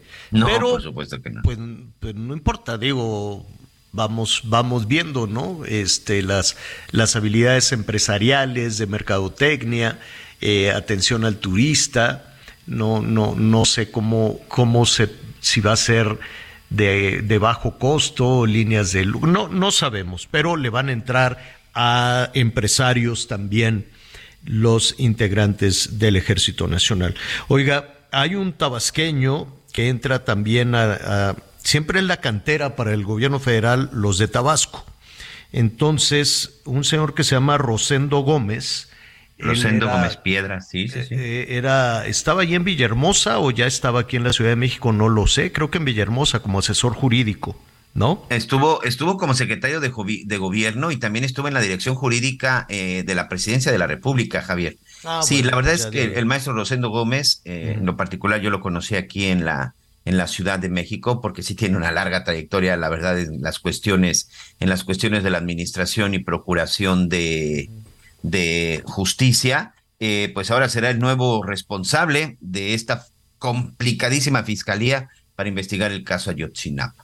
Y seguramente pues ya van a, van a modificar, ¿no? La solicitud. So y, y bueno, y cuando se pidieron esas órdenes de aprehensión, que eran como 80, pues ya nada más con decir ya siempre no, yo creo que van a modificar el, el, el, documento, ¿no? Si es el, nuevo fiscal para investigar el caso Ayotzinapa, pues lo que presentó el, maestro Batis definitivamente creo yo que se va a modificar porque pues se convirtió en un asunto muy, muy, muy este, difícil, complicado, sobre todo para el ejército, con tantas órdenes de aprehensión. Entonces quiero suponer que con este nuevo fiscal, pues la ya se pasó de verdad histórica a verdad, no sé cómo se le dirá ahora, y ahora pues va a haber otra nueva verdad, quiero suponer, no, no, no sí. lo sé. Y el tiempo que le lleve también a este nuevo fiscal eh, investigar qué pasó con los normalistas, ¿no? ¿Qué pasó sí. de nueva cuenta con? Son ya seis años, seis años, no, ocho años. Ocho años, señor, ocho, ocho años. años. El 26 de septiembre se cumplieron ocho años. Fíjate que en el caso del maestro Rosendo Gómez Piedra, es un hombre muy cercano tanto a Andrés Manuel López Obrador, pero me atrevo a decir que más a, a Dan Augusto, eh, al secretario de Gobernación. Cuando él precisamente fue secretario de gobierno, Rosendo Gómez Piedra, fue cuando Adán Augusto, el actual secretario de Gobernación, fue gobernador, fue el gobernador del estado de Tabasco, fue en esa época. Y también eh, en la época del maestro Bernardo Batis, eh, al frente de la Procuraduría de Justicia del Sitio Federal, le mandamos un saludo al maestro Batis, siempre era muy interesante charlar con él. Él fue también su procurador en ese entonces recordemos que el jefe de gobierno era Andrés Manuel López Obrador, un hombre muy cercano tanto a Dan Augusto como al propio presidente de la República. Y la verdad que una persona así con mucha, mucha experiencia, pues vamos a ver, ojalá lo dejen trabajar sí. y no o, se encuentren con o los va mismos a partir problemas, de ¿no? cero, ¿no? Yo creo que va, eh, va, va a empezar otra, otra vez, pero la duda es, ¿y lo que ya se había hecho? Y las órdenes de aprehensión, si se le da carpetazo a eso, pues también habrá que ver qué sucede con el procurador que metieron a la cárcel. ¿No? Si hay otra versión nueva, pues no sé si va a haber responsables nuevos o, sí. o cómo va a estar la cosa, ¿no? Pero por lo pronto creo que ya todos estos cambios se hicieron porque pues se armó ahí la de Dios es grande con las 80 órdenes de aprehensión para el ejército. Entonces, pues entró un nuevo fiscal y veremos este pues el rumbo que toma les le queda poco tiempo porque luego ya se viene todo el berenjenal de las elecciones veremos si se tardaron cuatro años en esta nueva versión, pues le queda poco tiempo a este nuevo fiscal también y sobre todo ver qué harán con las dos anteriores. Si deciden que siempre no y va a haber otros responsables, en fin, ya estaremos ahí informándole de todo eso. Le decíamos que en el tema de, de, Michoacán, pues la que menos prisa, los que menos prisa tienen son los, los de la coordinadora, los del gobierno del estado, y pues tampoco tiene prisa el gobierno federal, ¿no? Porque pues eso es una papa caliente de dinero, dónde quedó el dinero, quién tiene que pagar. La coordinadora dice, pues a mí me ofrecieron muchos premios, bonos, este, ya, ya sabes que porque si les revisas la tarea a los niños te doy un bono, si haces festival de 10 de mayo te doy un bono, si llegas puntualmente te doy un bono. Entonces sumándole todo eso es una cantidad de dinero enorme que se viene arrastrando desde hace muchos gobiernos. Ahora pues, los presupuestos eh, que manejaban, no sé si todavía, pero los, los estados dicen, no, yo ya no quiero manejar el presupuesto de, de los, eh, del magisterio, en Michoacán, precisamente fue el primero que levantó la mano, ¿eh? Dijo adiós. Michoacán fue el primero que dijo, yo ya no les pago. Y el hecho es que siguen bloqueando. Los que mm, sí tienen urgencia que esto se, se solucione son los empresarios, las empresas transportistas, los aduaneros. Se hace un boquete, se hace un tapón con la entrada y salida de mercancías, que es una pérdida de dinero brutal. El que sabe mucho de eso es Jorge Manso, nuestro compañero allá en Michoacán. ¿Cómo estás, Jorge? Javier, Miguel, qué gusto saludarles desde Michoacán, como bien lo comentan. Pareciera que el problema magisterial se convierte en un dolor de cabeza constante que nada, absolutamente nada lo puede controlar. Y como ya lo comentan, eh, pues de manera ya insistente eh, han eh, pues intentado bloquear las vías del tren en la comunidad de Calzón. Es muy estratégico este punto porque es el centro de Michoacán. Se ubica esta comunidad justamente en el municipio de Uruapan, a unos kilómetros de este lugar, y eh, pues el grupo de, profesores eh, pues intenta eh, ejercer presión de esta manera con la el bloqueo de las vías del tren y pues así elevar el nivel de presión a las autoridades. ¿Qué es lo que demandan? Entre otras tantas cosas, los maestros, el gobierno de Michoacán les ha quitado, la Secretaría de Educación, perdón, eh, va pasando el tren justamente por donde me encuentro. Eh, la Secretaría de Educación les ha quitado ya el, varios de los puntos de poder que tenían en el pasado, entre ellas la entrega de plazas automáticas. Ahora es a través del examen Ceneval. Por lo tanto, están, pues, evidentemente, eh, pues, de alguna manera respondiendo a estas medidas, porque de acuerdo con las autoridades, hasta 400 mil pesos se llegaba a cobrar por una plaza en el sector educativo. Entre otras tantas cosas también, los cambios de centro de adscripción. Es decir, antes cuando yo, eh, si yo era profesor y me asignaban a la comunidad más alejada de la capital del estado, yo acudía ante el magisterio, ante la, al grupo sindical y ellos autorizaban el cambio de adscripción y me cambiaban a donde fuera, eh, sin considerar la demanda, las necesidades del servicio educativo. Esta eh, atribución que se le entregó sin deber al sindicato, hoy fue quitada justamente a la autoridad. Y eh, pues bueno, ¿esto qué significa? Que se buscaría de alguna manera que eh, pues los lugares en donde no hay eh, profesores, pues que se estén enviando los profesores a esos puntos y que ya no sea ahora por prebendas sindicales. También, obviamente, el pliego petitorio de, de pago de bonos, pago de prestaciones. La autoridad dice, yo no debo nada, lo que está reconocido en el presupuesto de egresos es lo que es lo que se tiene que pagar y no hay bonos ni absolutamente nada de lo que están demandando los maestros y que hasta este eh, punto, dice el gobernador, eh, pues eh, van al corriente con las nóminas de los profesores. Entonces, estas medidas de presión son las que están ejerciendo en estos momentos. La diferencia ahora es de que antes de que lleguen los profesores ya hay elementos de la policía estatal en los distintos puntos que acostumbran a tomar los maestros, entre ellos en Calzón, en donde han tenido ya un par de enfrentamientos lunes y martes, que es justamente cuando se registraron estas eh, dos, estos dos intentos de eh, boicotear el paso del ferrocarril, que como bien lo decía Javier, pues los empresarios están demandando que haya Estado de Derecho, que se cumpla que no haya interrupción de esta pues este medio de comunicación porque finalmente de Lázaro Cárdenas hacia el centro y hacia el norte del país y viceversa es como trasladan las mercancías y más en esta temporada de fin de año que ya se hizo una costumbre que, bueno, yo digo inicio de fin de año porque finalmente estamos en el último trimestre ya prácticamente del año, eh, eh, justamente es cuando las empresas están eh, enviando eh, por las mercancías para las ventas de fin de año, las ventas del buen fin. Yo recuerdo el año pasado justamente que pues 100 días duró tomada las vías del tren y esto provocó el colapso de cientos de empresas que justamente estaban trasladando sus mercancías a sus establecimientos para las ventas de fin de año. Entonces, hoy están evitando que se tomen las vías del tren, sin embargo, pues pareciera que tienen que este, mantener un amplio despliegue policial en los distintos puntos de cruce del tren para evitar que pues el magisterio eh, pues nuevamente tome las eh, las vías. Un dato curioso. Eh, el grupo sindical que toma las vías del tren es Poder de Base, los llamados rojos. Eh, es el, la sección 9 de la educación indígena y justamente quien firma estas convocatorias es el director de educación indígena de la Secretaría de Educación, Lázaro Márquez, quien ya es investigado justamente porque está haciendo esta función de pues convocar a manifestaciones de este tipo en donde incluso ha habido eh, pues quema de vehículos, estiman casi 20 vehículos quemados durante las últimas semanas como medida de presión tanto de los normalistas como de los eh, afines a la Coordinadora Nacional de Trabajadores de la Educación. Y ahí hay un montón de dinero de por medio.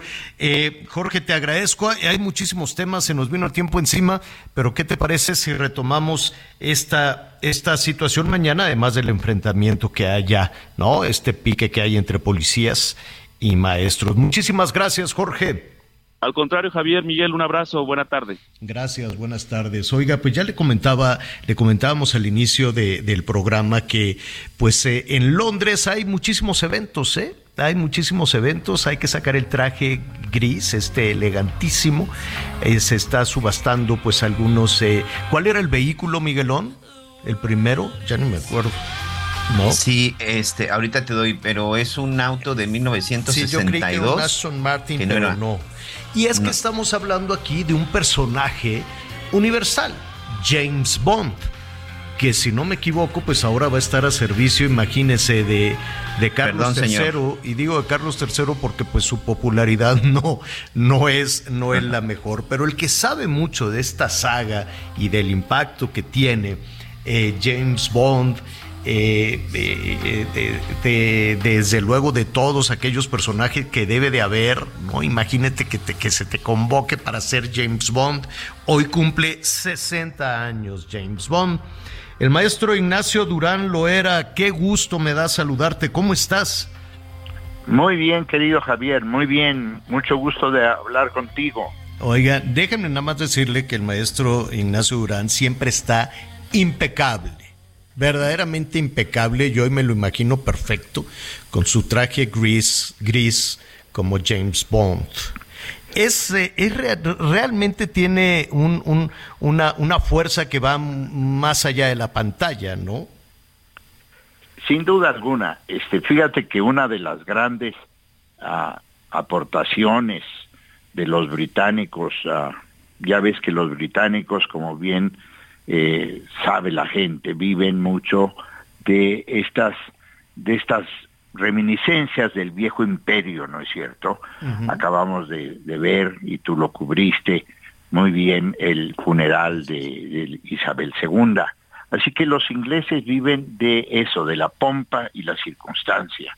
Y uno de los inventos fantásticos fue precisamente Bond, James Bond, que como se sabe bien fue creado por Ian Fleming, este escritor un poquito, este, digamos, de manera eh, extraoficial a su chamba, a su tarea, porque él era miembro del gobierno británico, pero escribió una, una novela que se llamó Casino Royal, que la han llevado a la pantalla diversos actores. Te acordarás, Javier, que el primero que la llevó a, la pantalla fue nada menos que David Niven. Exacto. En aquella vieja película con Woody Allen, en fin, una película que no era propiamente la saga que después se hizo absolutamente popular.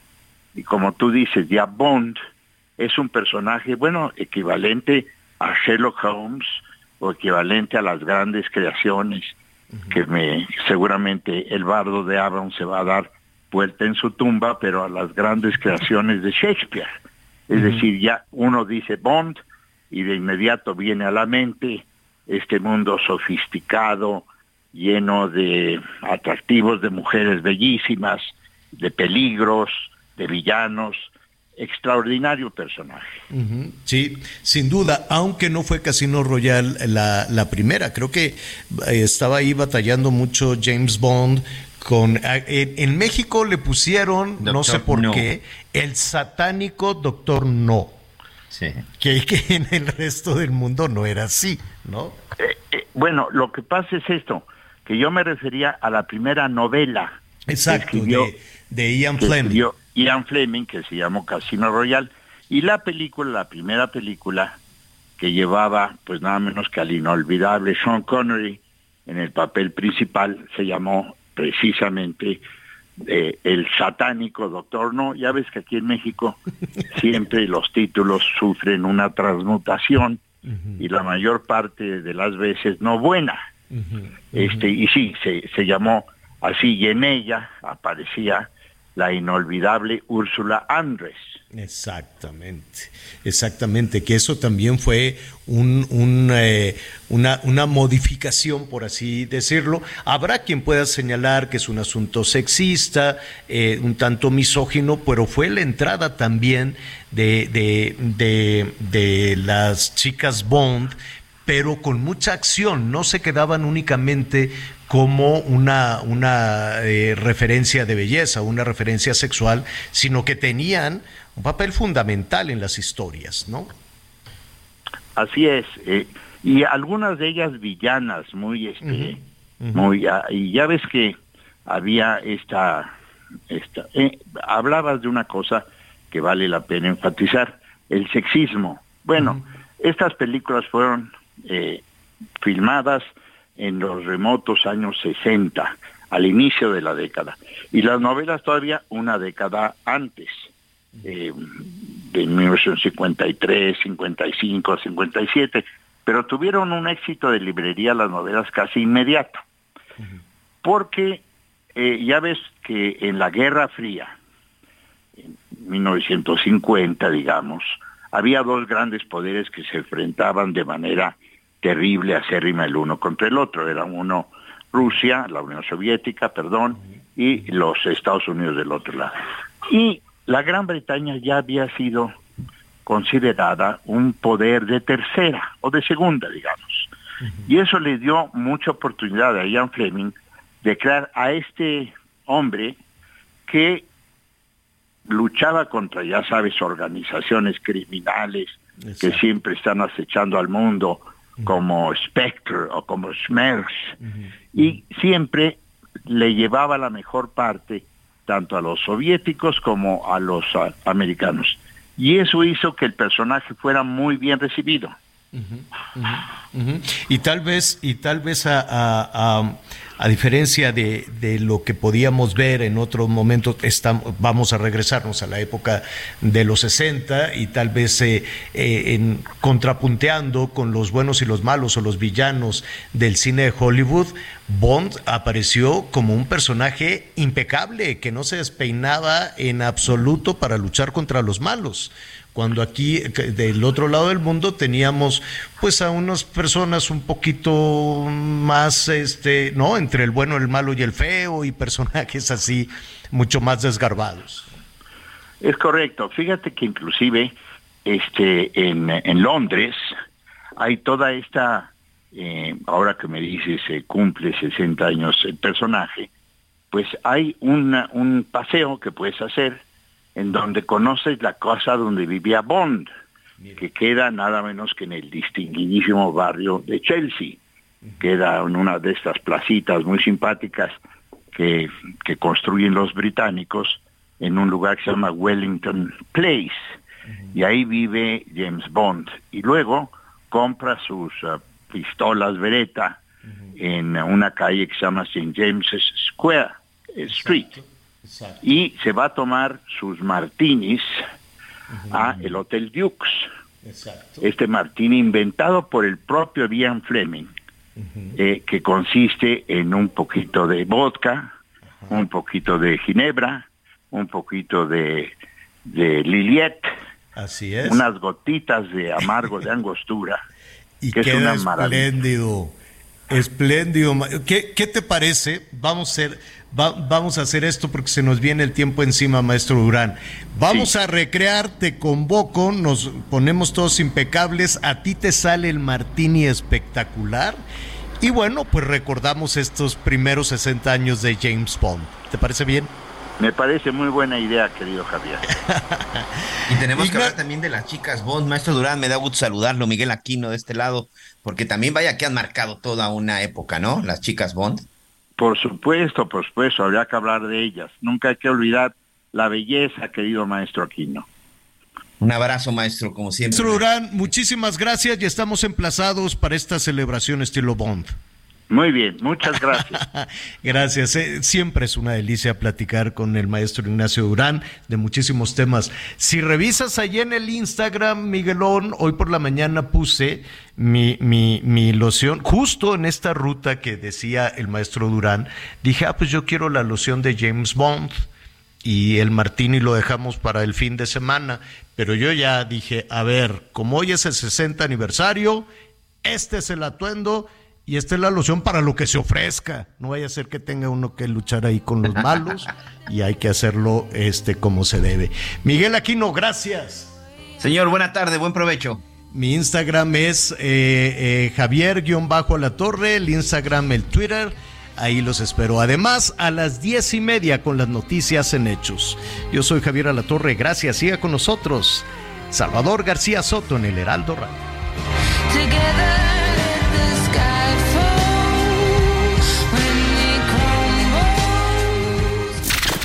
Gracias por acompañarnos en Las Noticias con Javier Alatorre.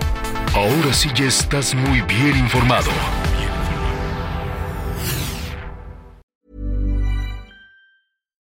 Here's a cool fact a crocodile can't stick out its tongue. Another cool fact you can get short term health insurance for a month or just under a year in some states. United Healthcare short term insurance plans are designed for people who are between jobs, coming off their parents' plan, or turning a side hustle into a full time gig. Underwritten by Golden Rule Insurance Company, they offer flexible, budget friendly coverage with access to a nationwide network of doctors and hospitals. Get more cool facts about United Healthcare short term plans at uh1.com.